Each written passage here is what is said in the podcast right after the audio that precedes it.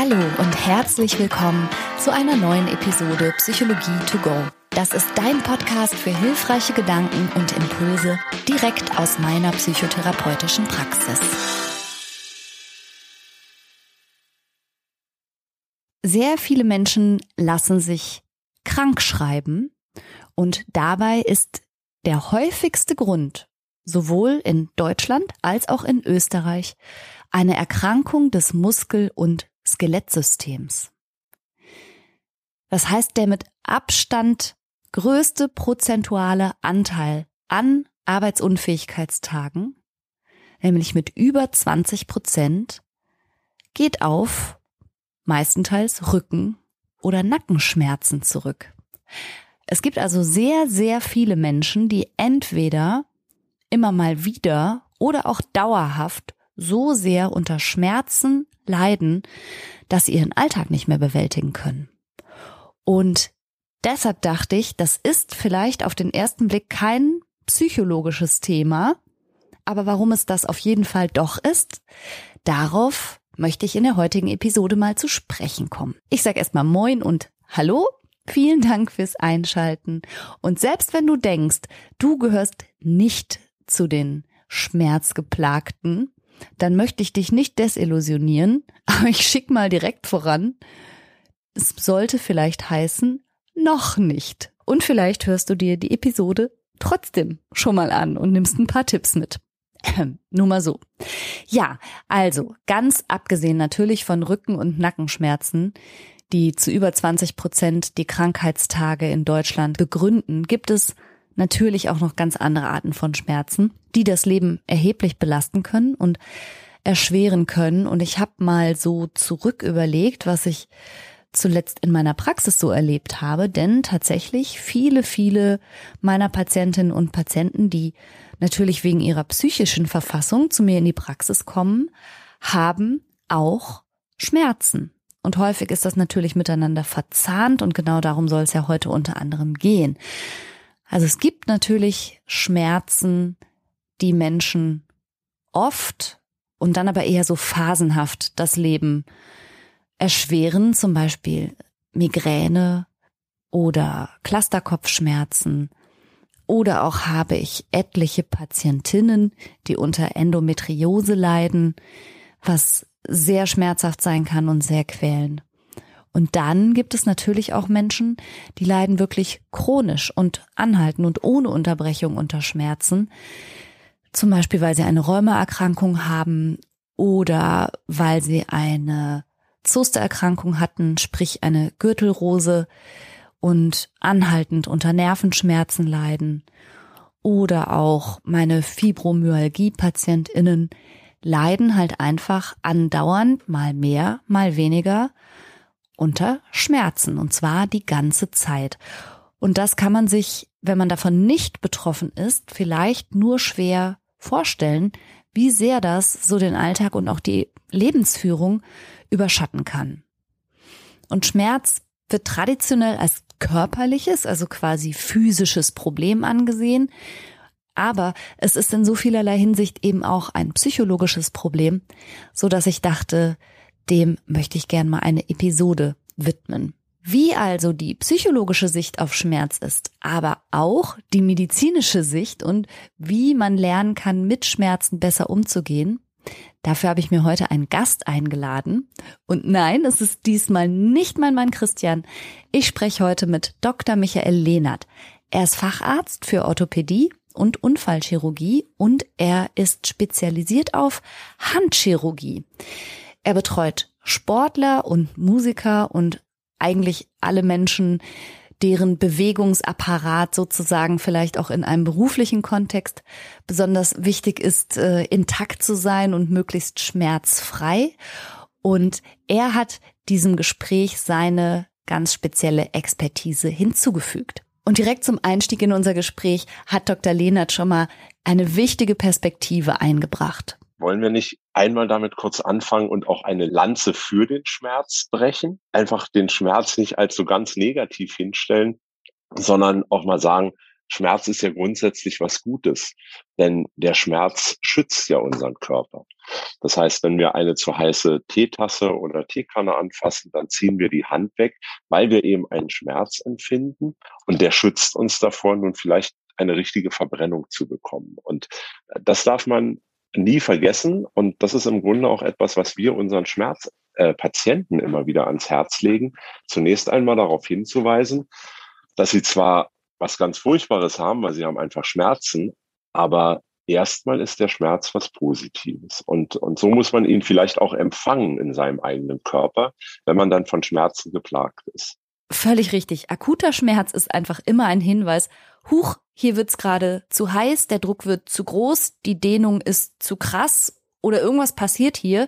Also Gewebeschäden drohen, schnell kümmer dich. Genau, kümmer dich drum, sei mhm. vorsichtig, vielleicht kannst du was verändern. Und das sollte jeder erst einmal für sich erkennen und auch akzeptieren. Wie gesagt, Erkrankungen des Muskel- und Skelettsystems sind der häufigste Krankschreibegrund in Deutschland, aber direkt gefolgt auf Platz zwei stehen die psychischen Erkrankungen. Und ich wage zu behaupten, aber das nehme ich jetzt wirklich nur aus meiner eigenen Einschätzung aus meiner Praxis, dass ein großer Prozentsatz derer, die sich eben wegen zum Beispiel anspannungsassoziierter Schmerzen krankschreiben lassen, auch psychisch sehr belastet ist und dass vielleicht einige Menschen auch durchaus in die Kategorie der psychisch Erkrankten gehörten. Und ich wage auch zu behaupten, dass einige das wahrscheinlich ziemlich genau wissen, dass ein Teil ihrer Schmerzen auch ihren Lebensumständen geschuldet ist, aber dass körperlich etwas zu haben, eine körperliche Symptomatik, also Schmerzen zu haben, immer noch ein Tuck anerkannter zu sein scheint, als offen einzugestehen, irgendwas mit Psyche zu haben. Und ich glaube darüber hinaus aber auch, dass es vielen Menschen mit Schmerzen nicht bewusst ist, dass es körperliche Symptome gibt, die quasi stellvertretend für psychologische Konflikte stehen oder eben diese, ja, psychosomatisch abbilden. Ich glaube also, dass viele aus der Kategorie Schmerzen eigentlich auch in die Kategorie psychische Belastung gehören und dass da eine riesige Dunkelziffer ist. Und Dr. Lehnert hat noch eine interessante andere Perspektive zum Thema Dunkelziffer. Schmerzen zu haben, bedeutet ja auch weniger leistungsfähig zu sein. Und ähm, das klingt immer so einfach, dass man sagt, ähm, so und so viel Prozent äh, Arbeitsunfähigkeitsbescheinigung resultieren aus dem Schmerz. Aber seien wir mal ganz ehrlich, nicht jeder Mensch geht absolut gerne zum Arzt mit dem Ergebnis, sich krank schreiben zu lassen. Die Dunkelziffer ist ganz bestimmt höher, denn das ist ja das, was wir, ohne jetzt ein neues Feld aufzumachen, aber das ist ja das, was wir als dieses private oder ähm, persönliche Doping ja auch kennen. Denn wie schnell greifen wir zur Tablette, nur damit der Schmerz weg ist, nur damit wir wieder einen Termin wahrnehmen können, damit wir zur Arbeit gehen können, damit wir vielleicht unser Sportprogramm weitermachen können, damit wir unsere Kinder versorgen können. Also ähm, da ist eine riesige Dunkelziffer natürlich. Und das spiegelt sich dann wieder in der Ziffer des Medikamentenmissbrauchs wieder, weil wir ja auch wissen, dass es ganz viele Menschen gibt, die einfach einen Schmerzmittelmissbrauch haben. Da legt Dr. Lienert natürlich einen Finger in die Wunde. Es gibt offenbar nicht nur Zusammenhänge zwischen Schmerzen und zum Beispiel depressiven Störungen und Angststörungen und Schlafstörungen, sondern auch zwischen Schmerzen und ja im Grunde jegliche Art von Konsum. Ja, bis hin natürlich äh, Alkoholabhängigkeiten mhm. oder möglicherweise auch andere Drogen. Jetzt wollen wir das Marihuana nicht in Verruf äh, bringen gleich wieder, dass wir sagen, das ist irgendwie ein Abusus. Das kann ja auch durchaus sinnvoll sein, gerade bei chronischen Schmerzen. Mhm. Aber Sie haben völlig recht. So, so ist diese Situation erst einmal. Aber das ist natürlich ein gesellschaftlicher Druck, der aufgebaut ist, der sich auch in den letzten Jahrzehnten sicherlich verändert und verstärkt hat und der uns dazu bringt, eben immer zu versuchen, den Schmerz sofort zu kopieren und wieder loszuwerden. Manchmal ist natürlich eine Behebung der Schmerzursache so ohne weiteres gar nicht möglich, zum Beispiel bei Verschleißerkrankungen oder chronischen Erkrankungen. Und dann geht es eben darum, mit diesem Schmerz zu leben.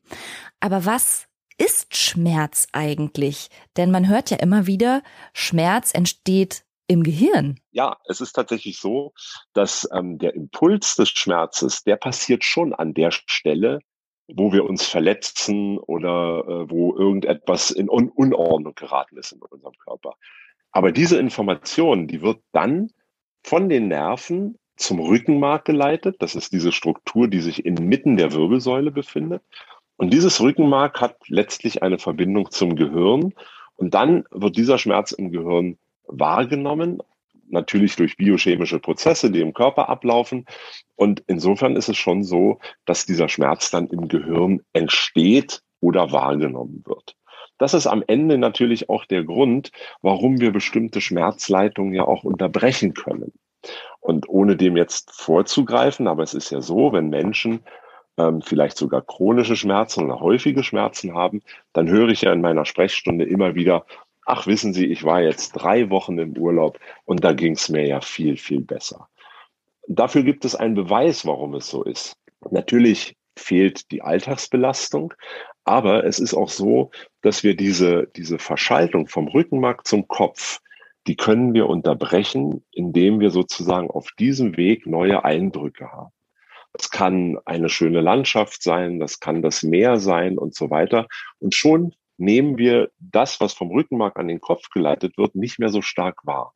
Im, im Körper und im Gehirn wird dadurch dann vielleicht mehr Serotonin, das ist ja so ein Botenstoff, der glücklich macht und so weiter, ähm, ausgeschüttet und die Betroffenen empfinden den Schmerz als viel angenehmer oder weniger. Naja, Schmerz kann man vielleicht nicht angenehm empfinden, aber man kann ihn als weniger empfinden. Okay, aber hier sind wir ja jetzt genau an dem Punkt, an dem dann auch Psychotherapie hilfreich sein kann. Also abgesehen von einer medikamentösen Schmerztherapie kann es super sinnvoll sein, eine Psychotherapie in Anspruch zu nehmen. Denn viele meiner Patientinnen haben zwar eine konkrete Ursache für ihren Schmerz und können das zurückführen auf Unfälle, Operationen, irgendwelche Veränderungen an den Gelenken und so weiter und so weiter. Aber sie sagen mir auch, wie bei einem Regler an der Heizung oder so, dass sie regelrecht spüren, dass Schmerzen immer dann schlimmer werden, wenn sie stark unter Stress und Druck stehen, dass Schmerzen dann spürbarer werden, wenn sie emotional sehr belastet sind und auch, dass wenn sie sich zum Beispiel aufgrund der Schmerzen sehr stark zurückziehen oder einigeln oder auch buchstäblich weniger bewegen, dass dann durch die Aufmerksamkeit, die nur noch um die Schmerzen kreist, die Schmerzen ebenfalls schlimmer werden. Und genau in dem, was Dr. Lehnert jetzt gerade gesagt hat, steckt ja echt eine ganz, ganz gute Botschaft drin.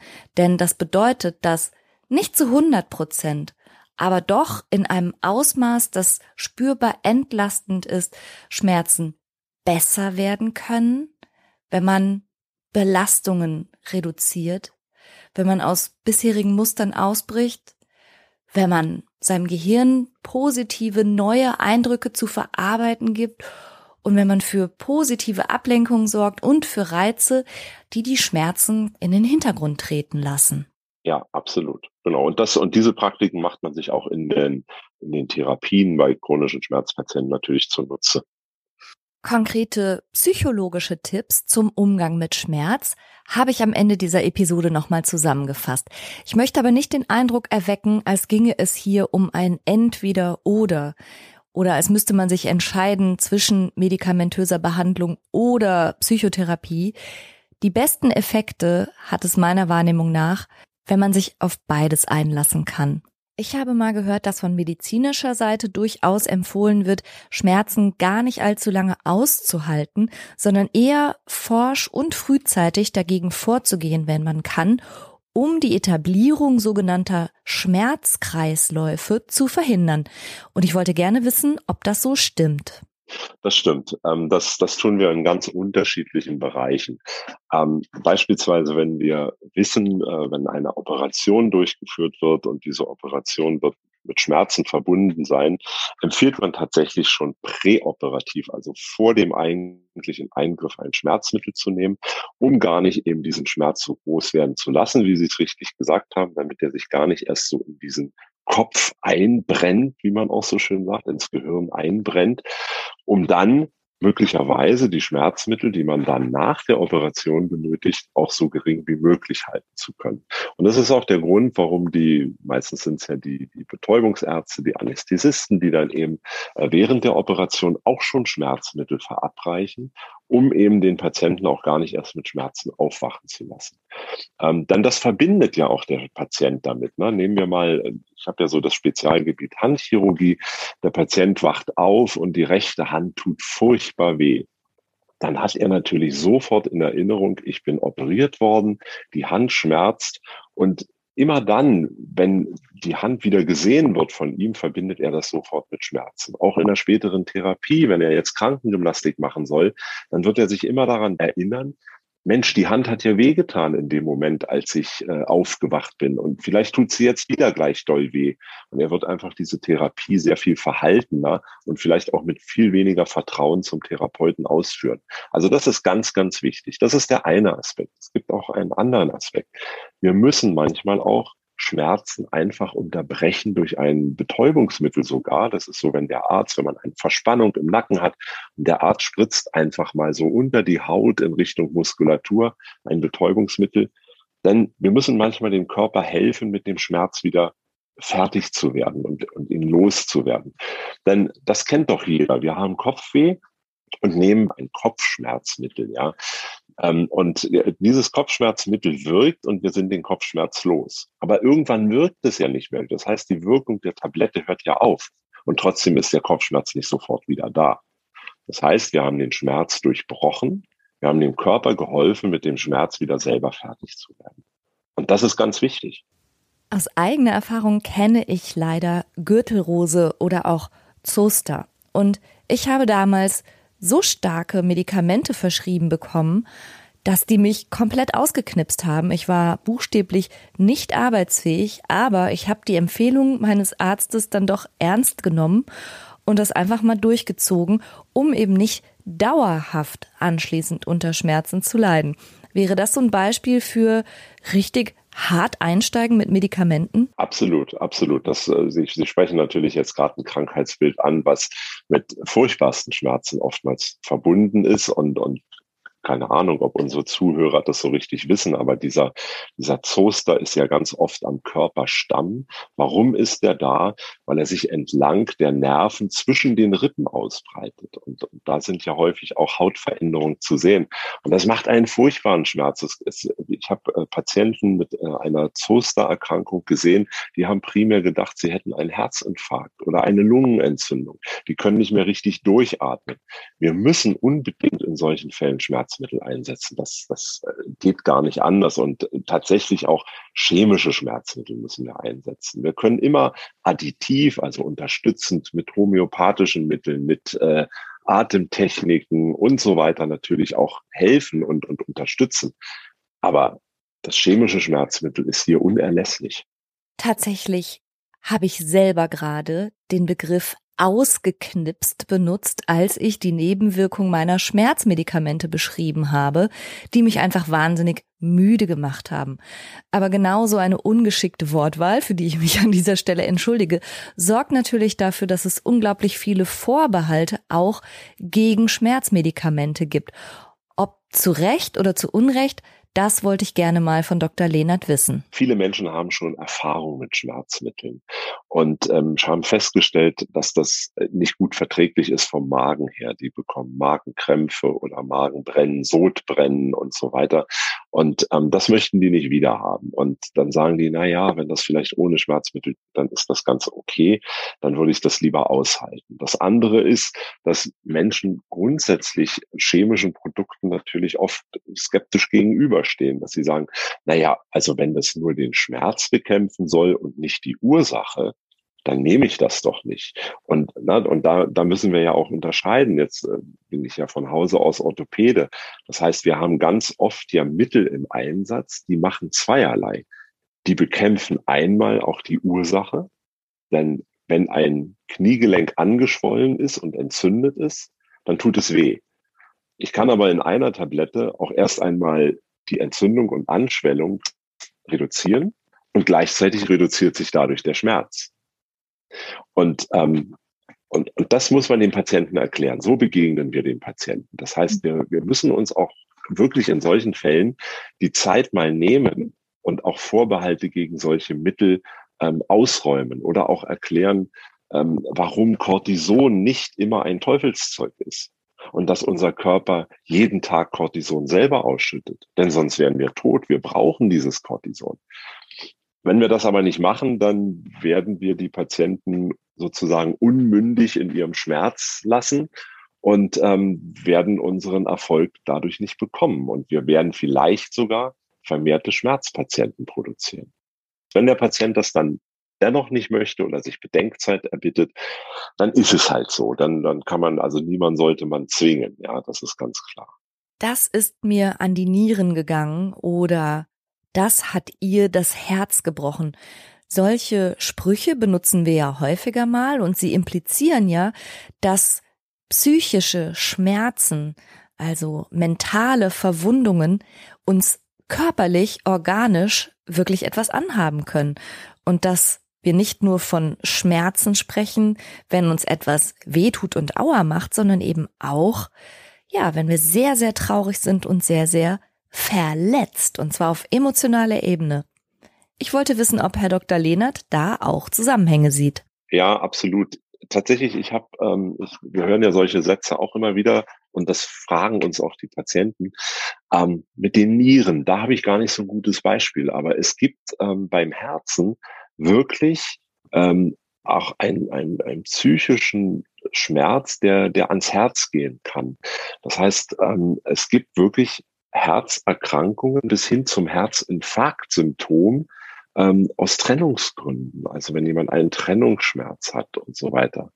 Oder ähm, der, das, man bekommt ähm, Herzklopfen, also Herz, äh, wenn man starke Schmerzen hat. Also das, das kennen wir ja auch. Ne? Das ist so dieses vegetative Nervensystem, also das Nervensystem, was wir gar nicht beeinflussen können, was aber zu Dingen führt wie ähm, erhöhten Puls, ähm, schnellere Atmung.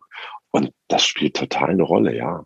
Ich hatte ja schon gesagt, dass Schmerzen häufig in Verbindung stehen mit psychischen Erkrankungen. Und zwar kann man das in beide Richtungen denken. Zum einen ist Schmerz, wie auch immer er zustande kam und warum auch immer er ins Leben gekommen ist, sehr, sehr zermürbend. Und Schmerz hat häufig zur Folge, dass man sich zum Beispiel zurückzieht dass man nicht mehr so sehr am Leben teilnimmt. Und dann passiert das, was wir Verhaltenstherapeuten und Therapeutinnen als Verstärkerverlust bezeichnen. Das heißt, positive Dinge, die wir sonst erleben würden, schöne Gespräche, lustige Interaktionen und tolle Momente bleiben uns verwehrt. Und das heißt, unser Leben wird einfach ereignisärmer und viel weniger positiv, einfach weil wir uns zurückziehen und uns einigeln. Und das kann natürlich zum Beispiel eine depressive Stimmungslage richtig befeuern. Außerdem ist es auch so, dass Schmerzen natürlich viel von unserer Aufmerksamkeit gefangen halten. Es ist schwer, sich zu konzentrieren oder sich auf etwas zu besinnen, wenn man die ganze Zeit durch Schmerzen irgendwie in seiner Aufmerksamkeit belegt wird. Und umgekehrt ist es aber auch denkbar, dass jemand, der bereits depressiv ist und aufgrund der Depression zum Beispiel eher rückzüglich ist, Freundschaften gerade eher gekappt hat, vielleicht sich nichts zutraut, eingeschränkt ist in seinem Bewegungsradius, vielleicht auch denkt, er oder sie ist es nicht wert und die niedergedrückte Stimmungslage führt dazu, dass man auch keine Lust hat, an Dingen teilzunehmen. Dann gibt es auch nicht viel, was einen von Schmerzen ablenken könnte. Und auch so kann es sein, dass Schmerzen und auch psychische Erkrankungen zusammenhängen, dass nämlich zuerst die psychische Erkrankung da war und dann der Schmerz sehr, sehr viel stärker wahrgenommen wird als von einem anderen Menschen, der vielleicht sehr aktiv am Leben teilnimmt und auch sehr abgelenkt ist. Und noch ein Problem ist, dass Schmerz einen natürlich auch daran hindert, das Leben, wie man es kannte oder auch das Leben, wie man es haben wollte, einfach so unbeschwert weiterzuführen. Schmerz setzt einem da Grenzen und auch das ist eine psychologisch schwierige Erfahrung, mit der man auch erstmal fertig werden muss. Sie sagen es ja ganz richtig, der Schmerz ist immer da. Und wenn wir das ähm, vielleicht auch mal gar nicht nur auf bestimmte Patientengruppen, sondern auch mal ein bisschen auf den Sport beziehen. Ich kann auch meine sportliche Leistung nicht komplett abrufen, wenn irgendwo im Hinterkopf ein Schmerz da ist. Dann werde ich vorsichtiger sein und meine Aufmerksamkeit ist gestört. Ich muss natürlich versuchen, diesen Schmerz irgendwie aus meinem Kopf rauszubekommen und ähm, abschalten zu können. Das geht vielleicht durch bestimmte Visualisierungstechniken. Ähm, das ist natürlich überhaupt gar nicht mein, mein Spezialgebiet, weil ich irgendwie Orthopäde bin und so. Aber das ist so das Gebiet, was ich aus der Sportmedizin natürlich gut kenne, dass ich versuche, mir auch immer wieder am Tag Zeit zu nehmen, eine Visualisierung zu machen, wie es ohne Schmerz ist was könnte ich machen, wenn ich keine Schmerzen habe? Das soll mich natürlich dann nicht noch depressiver machen, weil ich dann enttäuscht bin, sondern ich soll einfach daraus Motivation schöpfen, genauso wie ich Motivation schöpfen kann, äh, dass ich mir vorstelle, ich, ich komme wirklich in dieses Ziel und ich muss mir Ziele setzen, trotz des Schmerzes. Und das sind plötzlich ganz neue Ziele. Ähm, wir haben, wir haben ganz furchtbare Beispiele im Moment auch in dieser Post-Covid-Geschichte, um so ein aktuelles Thema einfach aufzunehmen. Ähm, Leistungssportler, die absolut leistungsfähig waren und an einem Post-Covid-Phänomen leiden, können ihren Sport nicht mehr machen. Die sagen, ich muss kleinere Brötchen backen, wie man so schön sagt. Ich kann nicht mir vornehmen, jetzt ähm, sehr schnell zu laufen, sondern es ist für mich wichtig, überhaupt erstmal wieder drei Kilometer zu laufen. Und das gilt, das kann man übertragen auf alle Schmerzpatienten. Man muss ein bisschen seine Ansprüche der Situation anpassen weil man dann auch aus dieser depressiven Situation natürlich rauskommen kann. Denn wenn ich immer gefrustet bin, wenn ich immer einen Frust habe, ich wollte eigentlich das erreichen, kann es aber nicht, dann werde ich da nicht rauskommen und dann wird der Schmerz immer wieder einen riesigen Platz auch in meinem Leben einnehmen. Ich habe Dr. Lehnert gefragt, ob man Schmerztoleranz nicht eigentlich auch irgendwie trainieren kann. Denn zum einen gibt es ja Sportarten, die explizit damit einhergehen, dass man mit Schmerzen im Grunde rechnen muss. Zum Beispiel beim Boxen oder bei Martial Arts oder so. Und gleichzeitig ist mir auch bei mir selber aufgefallen, wie selektiv Schmerz auch manchmal ist. Also ich kann zum Beispiel eine ganze Nacht tanzen ohne Probleme, aber auf dem Nachhauseweg kann ich keinen einzigen Meter mehr gehen und muss mir sofort die Schuhe ausziehen. Wieso ist das so? Es ist natürlich auch so, und das kennen wir doch von uns auch aus dem täglichen Leben. Wir wandern und knicken ein bisschen um. Nicht so, dass wir gleich am Wegesrand liegen bleiben müssen, sondern wir knicken ein bisschen um und es tut auch weh und ach, na ja, man geht weiter und es ist dann und so weiter. Dann ist man zu Hause und sitzt irgendwie zu Hause zum Abendessen und plötzlich fängt der Knöchel an, viel mehr weh zu tun. Er wird natürlich auch dicker, aber was passiert denn? Wir verlieren in dem Moment bestimmte Botenstoffe in unserem Körper, wenn wir zur Ruhe kommen diese sogenannten Endorphine, die ja im Sport auch ausgeschüttet werden. Und ähm, dann wird der Schmerz viel, viel deutlicher. Und das ist natürlich bei solchen Sportarten wie Boxen oder auch ähm, lange Sportarten wie Ironman oder so. Also natürlich sagt jeder, der schon mal einen Ironman gemacht hat, na klar hatte ich Schmerzen auf dem abschließenden Marathon. Ganz klar, aber ich habe sie nicht wahrgenommen, weil ich war in meinem Tunnel. Ich wollte, ich wollte das zu Ende bringen. Und wenn man das auch wieder alles zusammenfasst, kommen wir auch wieder dahin, dass auch sportliche Aktivitäten, die jetzt erstmal von Patienten dann oftmals gesagt werden, ja, ich habe doch so Schmerzen, wie soll ich denn jetzt noch Sport machen? Nein, sportliche Aktivitäten angepasst können auch diese Schmerztoleranz durchaus wieder senken, weil wir körpereigene Antischmerzmittel ausschütten können.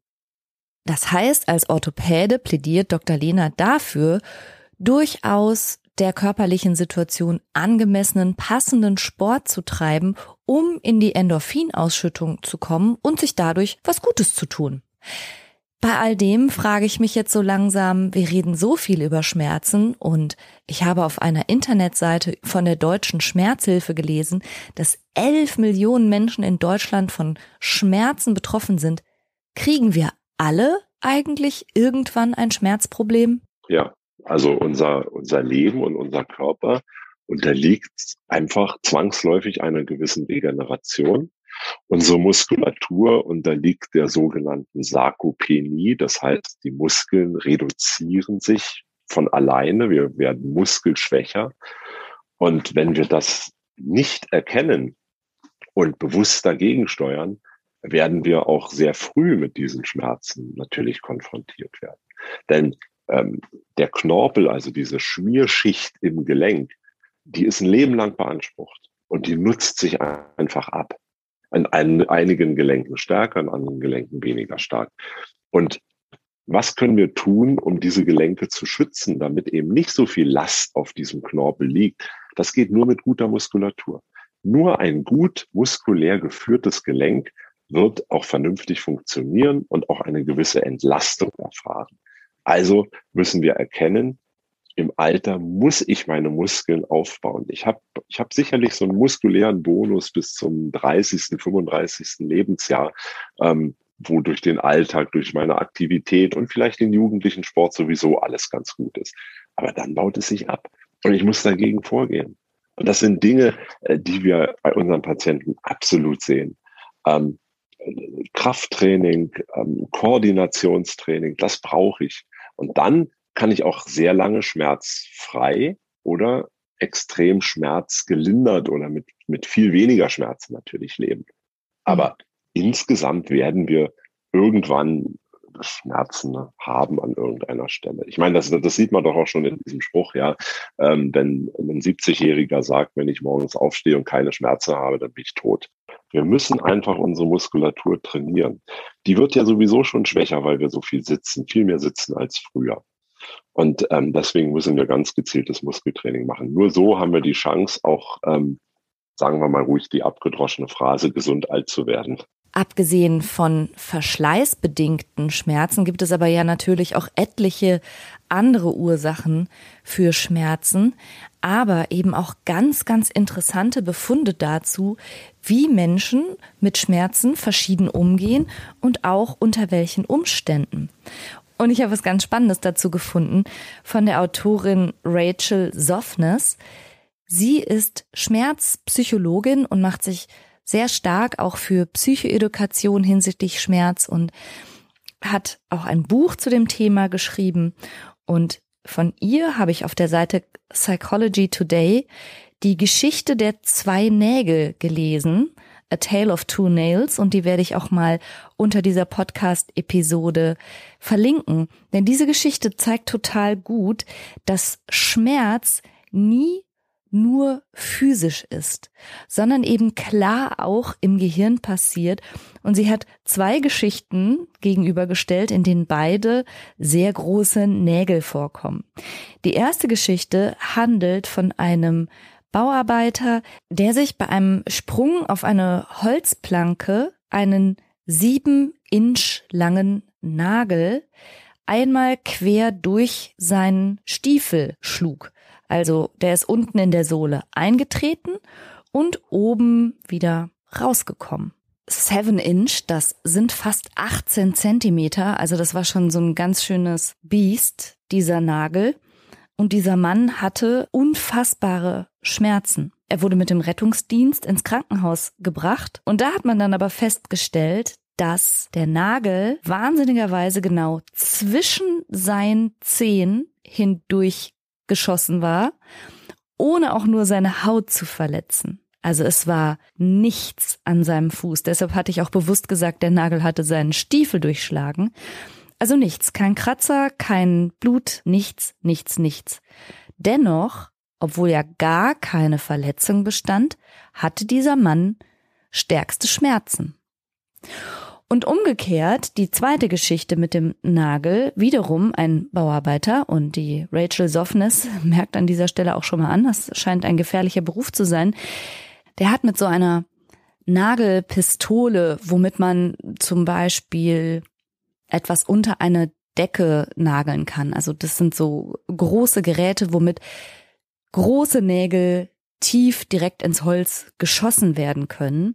Und die war nicht gesichert, diese Nagelpistole, und er hat sich quasi ins Gesicht geschossen. Aber es war nicht viel zu sehen. Also es sah so aus, als hätte er so am Jochbein ein bisschen einen Kratzer und er hatte leichte Zahnschmerzen und das war's. Sechs Tage später, in denen er ganz normal gegessen, geschlafen und alles hatte, auch zur Arbeit gegangen war, ist er dann doch mal zum Zahnarzt gegangen und der hat festgestellt, dass im Röntgenbild ein vier Inch langer Nagel in den Kopf geschossen worden war. Und zwar bis in den zerebralen Kortex hinein. Das war eine total lebensgefährliche Verletzung. Also kann man sich ja vorstellen, wenn ein zehn Zentimeter langer Nagel im Kopf steckt, dass das schon also wirklich eine krasse Sache ist. Aber dieser Mann hatte keinerlei Beschwerden. Er war halt einfach nicht alarmiert und seine Reaktion und auch sein empfundener Schmerz ist erheblich abgewichen von dem, was der andere Mann geschildert hatte. Und Dr. Rachel Softness hält fest, dass Schmerz nicht unbedingt mit der zugrunde liegenden Verletzung korreliert. Wir sind es gewohnt, dass Verletzungen uns Schmerzen bereiten. Und das kennen wir ja vielleicht auch von Kindern, wenn die erst dann anfangen zu weinen, wenn sie sehen, dass es blutet. Vorher haben sie vielleicht gar nichts bemerkt.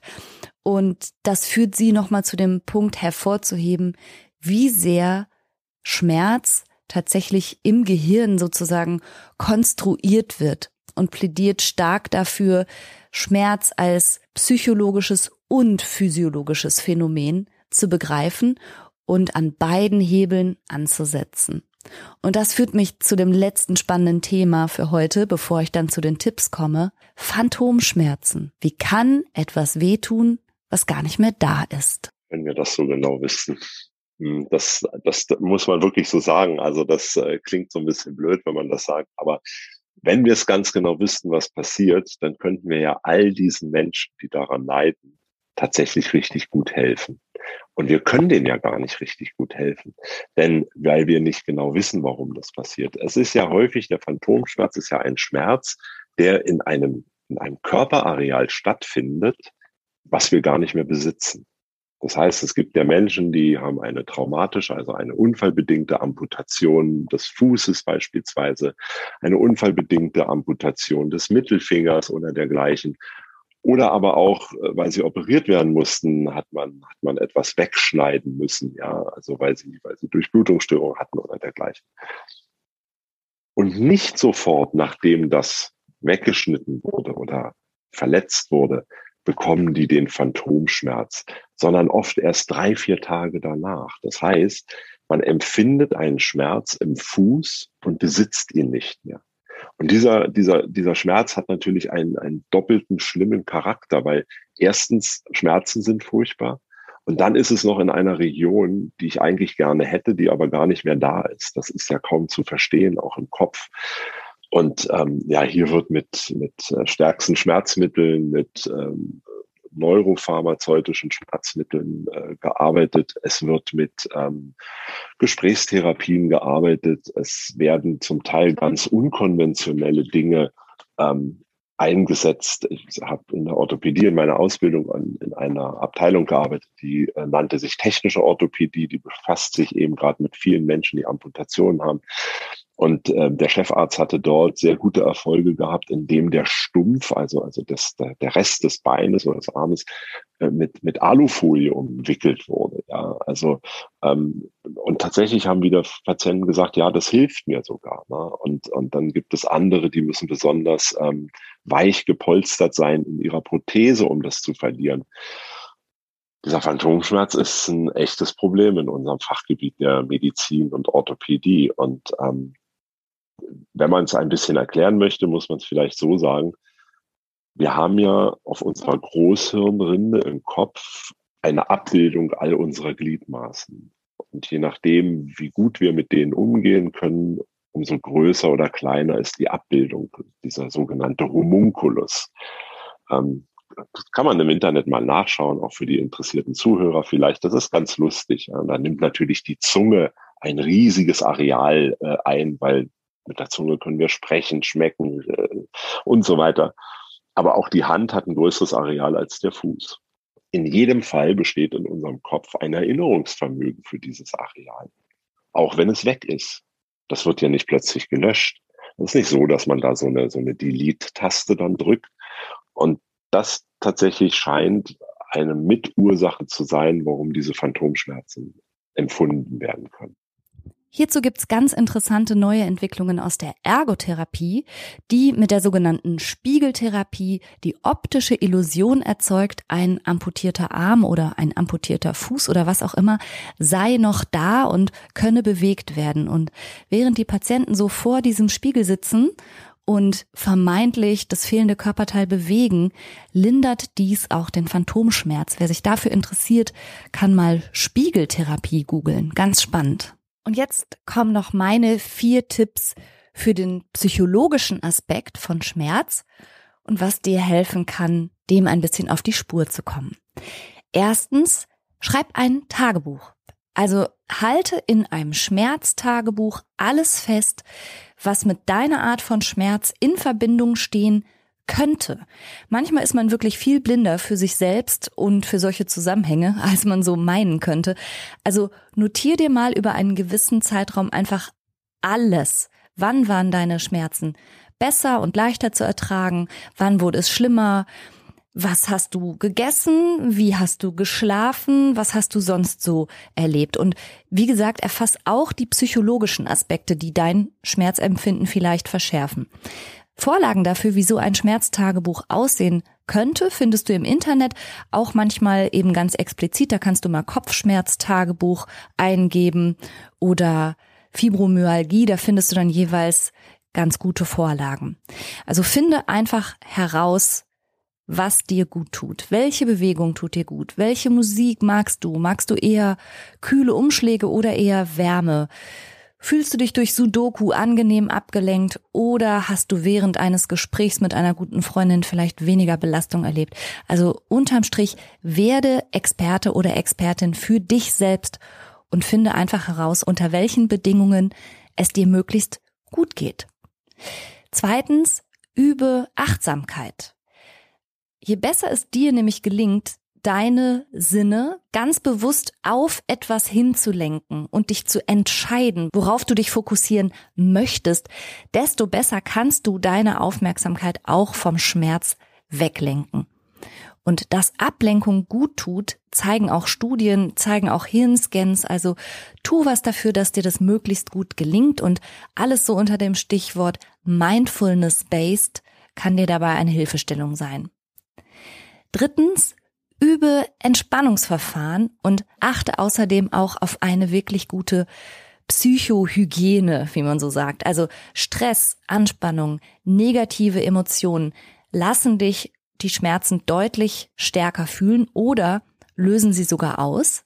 Und deshalb lohnt sich das total, hier zum einen ganz pragmatisch mal ranzugehen und zu gucken, welche Stressoren du vielleicht aus deinem Leben wirklich verbannen solltest. Aber es geht immer natürlich auch darum, eine entspannte Haltung zu gewinnen und eben den Alltagsanforderungen mit Gelassenheit zu begegnen und dich selbst nicht so sehr zu stressen. Und dafür sind Entspannungsverfahren, ob das jetzt Jakobsen ist, PMR oder Fantasiereisen oder so, da ist vieles ganz gut für geeignet. Probier das mal aus. Ja, und zuletzt hab ein ehrliches Auge auf dich selbst und was dein Konsum und dein Selbstdoping angeht. Also eine Schmerztherapie mit medizinischer und psychologischer und vielleicht auch mit ergotherapeutischer und vielleicht auch mit physiotherapeutischer Hilfe, je nachdem, worum es bei dir geht, das dauert vielleicht länger, höchstwahrscheinlich länger, als sich eine Flasche Rotwein aufzumachen oder sonst irgendwas zu konsumieren, was sich ein Stück weit dämpft. Ja, das ist alles Arbeit, aber dafür ist das mit Sicherheit nachhaltiger und verschafft dir viel, viel mehr Lebensqualität. Und such dir eben gute Leute, die dich da unterstützen. Und damit meine ich eben auch Fachmenschen, Schmerztherapeuten und Therapeutinnen, mit denen du jeweils auch eine gut angepasste Medikation besprechen kannst. Ja, also ich hatte PatientInnen, die sind durch eine OP ihre zermürbenden Schmerzen losgeworden und danach legten sich dann ihre depressiven Symptome. Und ich hatte aber auch PatientInnen, deren depressive Symptome sich in der Therapie gelegt haben und dadurch wurden sie schmerzfrei oder zumindest deutlich besser. Und das ist der Grund, warum auch ich denke, Schmerz besteht eben aus vielen Komponenten und es ist nicht nur die Physiologie, die da eine große Rolle spielt. Und ich freue mich, wenn du Impulse für dein Schmerzmanagement aus der heutigen Episode mitnehmen konntest. Und das letzte Wort für heute gebührt meinem Gast, dem Dr. Lehnert, den ich übrigens natürlich auch in den Show Notes verlinke. Ich sag schon mal Tschüss und von Dr. Lehnert wollte ich noch wissen, gibt es etwas, was wir alle von SchmerzpatientInnen lernen können? Wir können lebensbejahende Einstellungen lernen, Aktivitäten trotz Widrigkeiten ähm, auszuführen, das können wir lernen. Positives Denken, nicht das Handtuch sofort zu werfen, wenn irgendetwas nicht funktioniert oder wenn eben Schmerzen da sind. Also das, das können wir total erlernen. Und erstaunlicherweise ähm, muss man sagen, sind es, oder die, so erlebe ich das, sind es ganz häufig rheumatisch erkrankte Menschen, die wirklich nicht nur Schmerzen haben, die auch Fehlbildungen in ihren Gelenken bekommen, die ganz lebensbejahende und fröhliche, aktive und auch planende Menschen sind. Also das können wir absolut von denen lernen.